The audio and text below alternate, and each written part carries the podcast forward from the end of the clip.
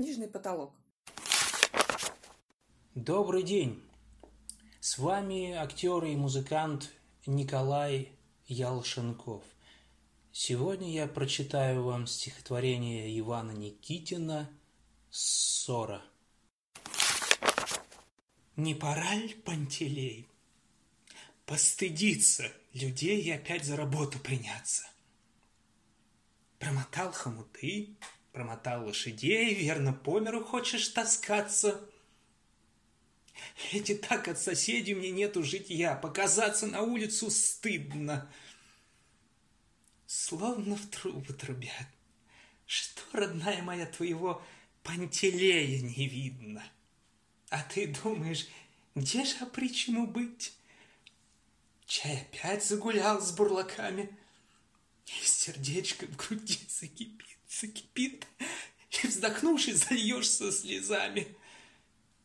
Не дурачь ты меня. Муж же не отвечал. Я не первый денек тебя знаю. Да по чьей же я милости пьяницей стал? И теперь ни за что пропадаю. Не вино с бурлаками. Я кровь свою пью, ею горе мое заливаю. Да, за чарки тебя проклинаю, змею, И тебя, и себя проклинаю. Ах ты, время мое, золотая пора, Не видать уж тебя, верно, боли. Как бывало, с зарей на телегах с двора едешь грош убирать в свое поле.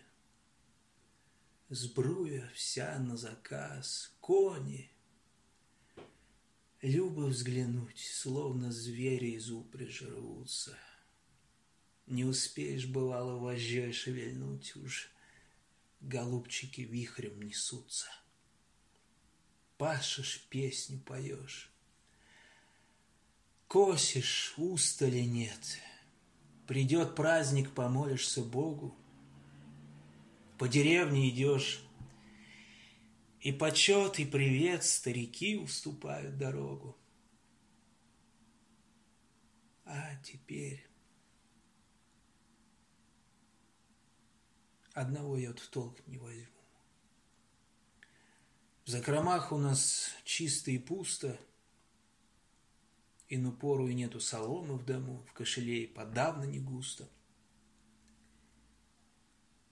На тебя ж поглядишь, что откуда идет, что не праздник, иная обновка. Она, может, тебе и Господь подает. Да не верится, что-то неловко.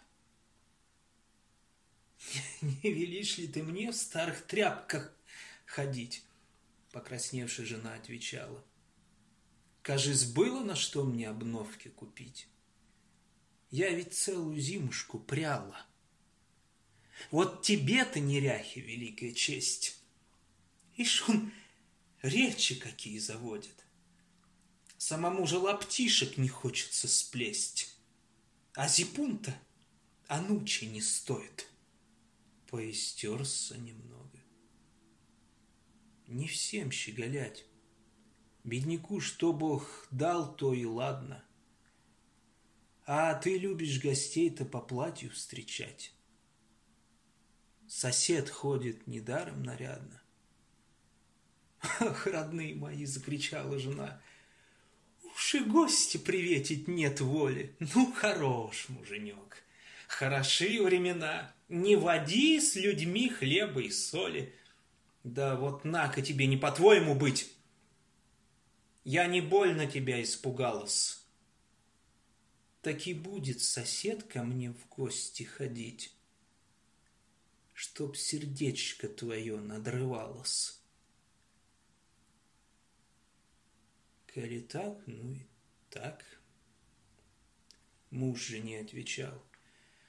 Мне тебя переучивать поздно. Уж и так я греха много на душу взял. А соседа попробовать можно. Перестань-ка кричать, собери-ка поесть. Я и тот другой день без обеда, дай хоть хлеба ломоть, да влей щей, коли есть.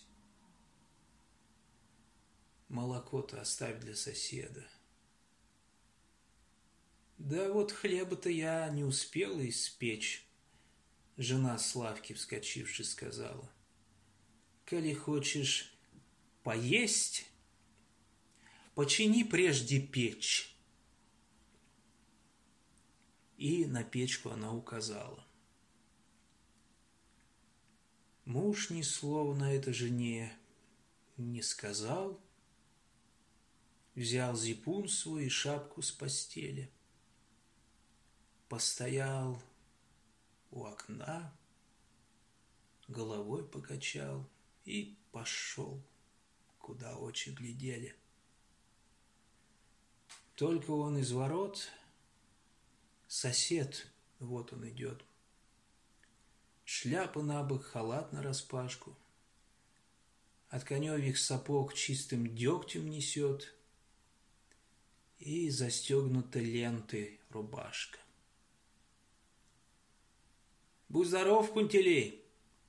Что повесил брат нос? Аль запала в головушку дума? Вишь, бойкий какой. А ты что мне за спрос? Пантелей ему молвил угрюмо. Что так больно сердит? Знать, болит голова или просто не кстати зазнался? Пантелей в торопях засучал рукава, из-под лобья кругом озирался — Эх, была не была. Ну, держись, дружок. И мужик во всю мощь развернулся. Да как хватит соседа с размаху в висок. И не охнул. Бедняк протянулся. В вечеру Пантелей уж сидел в кабаке, и слегка подгульнув с бурлаками, крепко руку свою прислонивши к щеке, песни пел, заливаясь слезами.